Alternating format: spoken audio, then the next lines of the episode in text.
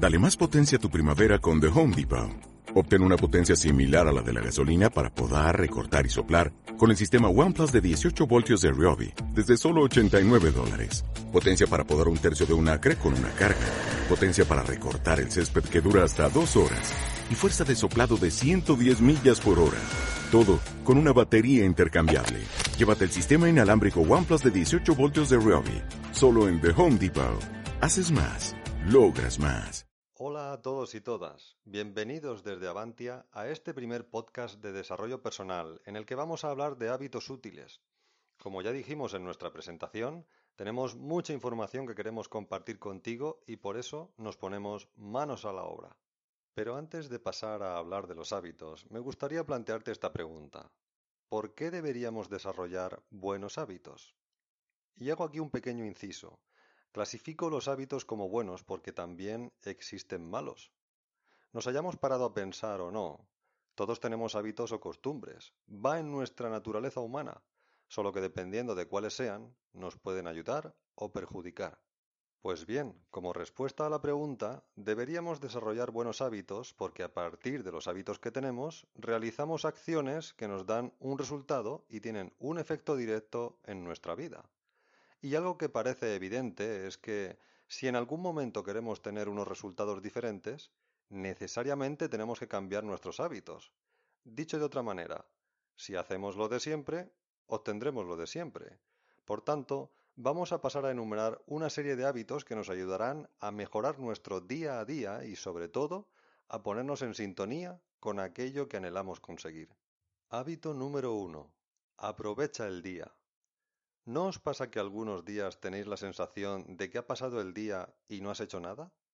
Sobre todo ahora que estamos viviendo unas circunstancias insólitas. Si no establecemos unas rutinas y una planificación de lo que nos gustaría hacer durante el día, el día pasa y no salimos del sofá. Y es que el tiempo es el combustible de la vida.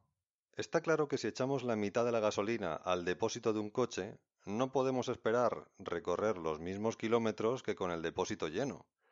Pues lo mismo pasa si desperdiciamos innecesariamente nuestro tiempo. Luego nos queda esa sensación de que podíamos haber hecho algo más.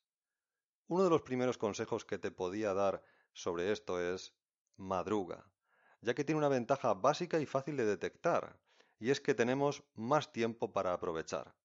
Lógico, ¿no? No te voy a sugerir ninguna hora como la ideal para despertarte, porque esta será la ideal según a la hora que te hayas acostado.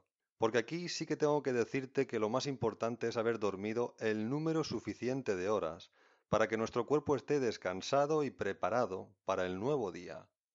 No te va a ser muy útil pegarte un madrugón si no has descansado al menos siete u ocho horas, que es lo recomendable para que nuestro cuerpo y mente se recarguen de energía. Un consejo para tener las horas de sueño necesarias y poder madrugar es restarle una hora al entretenimiento nocturno que te hace acostarte más tarde y sumarlo a la mañana, levantándote una hora antes. Por lo tanto, cabe preguntarse, ¿suelo acostarme muy tarde por mi entretenimiento y por eso necesito levantarme mucho más tarde? Si es nuestro caso, ¿por qué no empezamos por limitar el tiempo que dedicamos al entretenimiento al final del día para así aprovechar esas horas de una forma más productiva al día siguiente?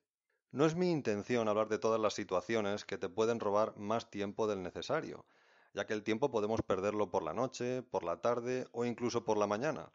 Pero la idea que te quiero transmitir es muy sencilla, y es que, aparte del tiempo que necesitas para dormir y trabajar, el resto del día lo debes controlar tú. Párate solo un momento y piensa qué quieres hacer y cuánto tiempo quieres dedicar a cada cosa. La mayoría de nuestro tiempo está al servicio de los demás, el trabajo, los hijos, la casa, miles de tengo que que limitan nuestros me gustaría a un pensamiento idealizado que dejamos aparcado para cuando tengamos tiempo. Dicho así suena raro, porque mañana no vamos a tener más tiempo que hoy. Pero mañana sí podemos tener más organización y preferencias personales que hoy. Un apunte. Te sugiero que elijas bien, porque hacer unas cosas supone renunciar a hacer otras. Preguntémonos entonces, ¿Qué es lo más importante para mí en el tiempo que yo dispongo y organizo? Nuestras ganas, nuestra motivación o ánimo, nuestro compromiso con lo que queremos conseguir serán fundamentales para aprovechar nuestro tiempo. Un consejo. Saca cinco minutos antes de acostarte para planificar tu tiempo libre del día siguiente, o ese mismo día, en el desayuno, planifica las horas que te quedan por delante. Hábito número dos que te recomendamos es leer y formarte. Tener un momento del día, un espacio de tiempo determinado para leer, o si lo prefieres, escuchar audiolibros, podcasts o ver vídeos que traten sobre un tema que realmente sea útil para ti, que te aporte nuevos conocimientos sobre un tema que pueda mejorar tu vida o negocio. Pero insisto de nuevo, algo que nos aporte valor a nosotros, no el último vídeo de bromas más top. Para pasar el rato, ya tendremos otro momento en el día. Y si lo que te apetece es leer, escoge un buen libro y empieza dedicándole unos minutos al día. Al día siguiente, añade un minuto más de tiempo hasta que consigas leer el tiempo que te propongas y que tú hayas decidido. Porque si eres constante, serás capaz de leer todos los días sin que esto te suponga un esfuerzo, aunque ahora pienses que la lectura no es lo tuyo o que te aburre. A propósito de este asunto, ¿Te has preguntado si podrías aprovechar el tiempo que pasas en tus desplazamientos, sea que conduzcas tu coche o utilices el transporte público, para escuchar audiolibros, vídeos o podcasts de temas que realmente te enseñen cosas útiles? Solo aporto esa idea. Sorprende la cantidad de momentos puntuales que podemos aprovechar y pensamos que es tiempo perdido, pero no lo es, solo hay que planificarlo. Y os preguntaréis, ¿Qué ganamos cuando tenemos el hábito de leer y formarnos? Sencillo. Vamos adquiriendo un conocimiento y preparación en la vida cada vez mayor. Y eso nos da una ventaja y unas probabilidades de éxito que ninguna otra cosa nos puede dar. Por lo tanto, vamos a darle a nuestra cultura y preparación el lugar que se merecen. Nos lo debemos a nosotros mismos. Hábito número 3. Ponte metas a largo plazo y objetivos a corto plazo. Una cosa es que tengas metas o sueños en la vida. Eso es genial. Pero tener un sueño por sí mismo no es más que una idea o deseo en tu mente. Necesitamos darle forma a ese sueño, y para eso debemos trazar el camino que nos llevará a conseguirlo, de una forma concreta y medible en el tiempo. Y para eso están los objetivos a corto plazo. Desarrollar este hábito es tan útil como el mapa que necesitas para llegar a un destino desconocido, solo que el camino que hay en ese mapa lo diseñas tú, no está hecho por otra persona. Lo primero que has de tener muy claros son tus sueños o metas. Esto es fundamental. Teniendo esto claro, ahora toca definir de qué manera vas a llegar, qué pasos vas a dar para que ese sueño o meta llegue a ser una realidad es importante que nos pongamos objetivos que podamos ir midiendo en el tiempo, a medida que vamos avanzando. Tener objetivos cumplidos, saber que puedes, será la mejor gasolina para tu motor.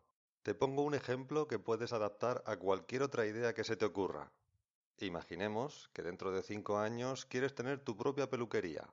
Ese es el sueño o la meta.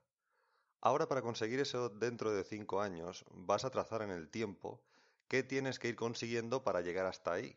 Primero, para especializarte en esa profesión, tienes que hacer un curso que dura uno o dos años, y dependiendo de la especialidad en la que quieras destacar, puedes hacer más cursos. Pero ahora, además, tendrás que ahorrar al menos X dinero para poder empezar con tu peluquería en condiciones, dependiendo de si vas a trabajar en un local propio o alquilado. Para lo cual, tendrás que dedicar un tiempo para hacer números y preparar tu plan de negocio. Ya has previsto cuál es el camino. Siguiente paso. ¿Cuál es el primer objetivo que debes medir para que se cumpla en el tiempo?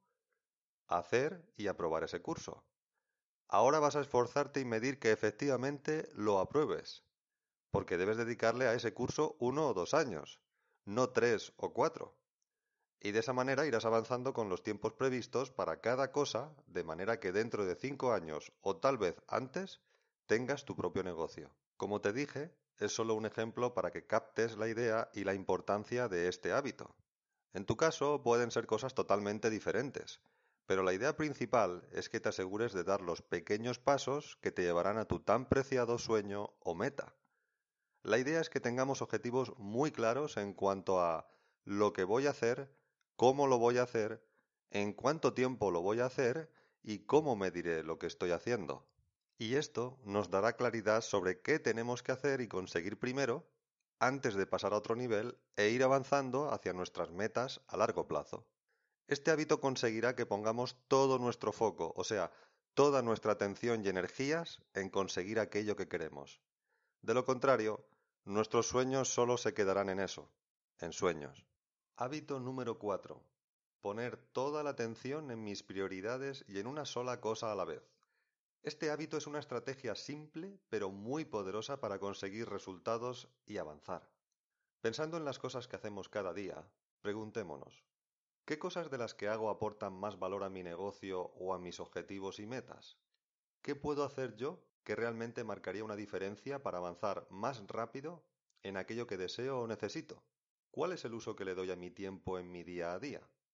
Se trata de eliminar todo lo accesorio, quedarnos con lo que da valor y sentido a nuestra vida o negocio y poner todo nuestro foco en lo más importante.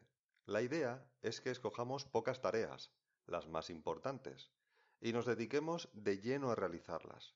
Y mientras estoy haciendo algo, mi mente no está en otro sitio.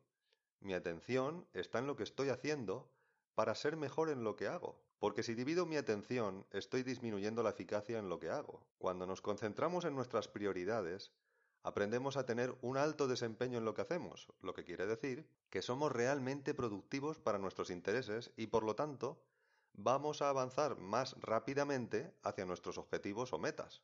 Recordemos brevemente los cuatro hábitos que hemos visto.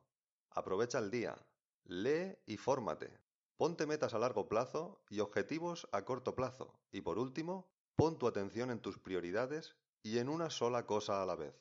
Solo quiero añadir para finalizar que la conocida regla de los 21 días para incorporar un nuevo hábito en nuestra vida a mí me parece útil, pero tampoco creo que tengamos que obsesionarnos con una regla y un número estricto. Cada persona es un mundo. Me refiero a que alguien puede incorporar un hábito en 21 días y otra persona lo ha hecho en 16, en 5, a lo mejor otra persona necesita 28. ¿Qué más da? Lo realmente importante, y creo que de eso nos damos cuenta todos, es que lo que no puede faltar nunca para incorporar un hábito es tener claro por qué quiero o necesito cambiar algo. Y a partir de ahí, teniendo eso claro, comprometerme conmigo mismo a conseguirlo cueste lo que cueste, con la motivación adecuada, esfuerzo y constancia. Piensa en una cosa, y es que cuando ya has hecho tuyo un hábito, este deja de suponerte un esfuerzo extra, porque ya forma parte de tu manera de hacer las cosas, forma parte de tu manera de ser, pensar y estar. Es mi deseo que toda la información que hemos tratado en este podcast sea de tu provecho y puedas desarrollar hábitos útiles que te ayuden en tu progreso personal día a día.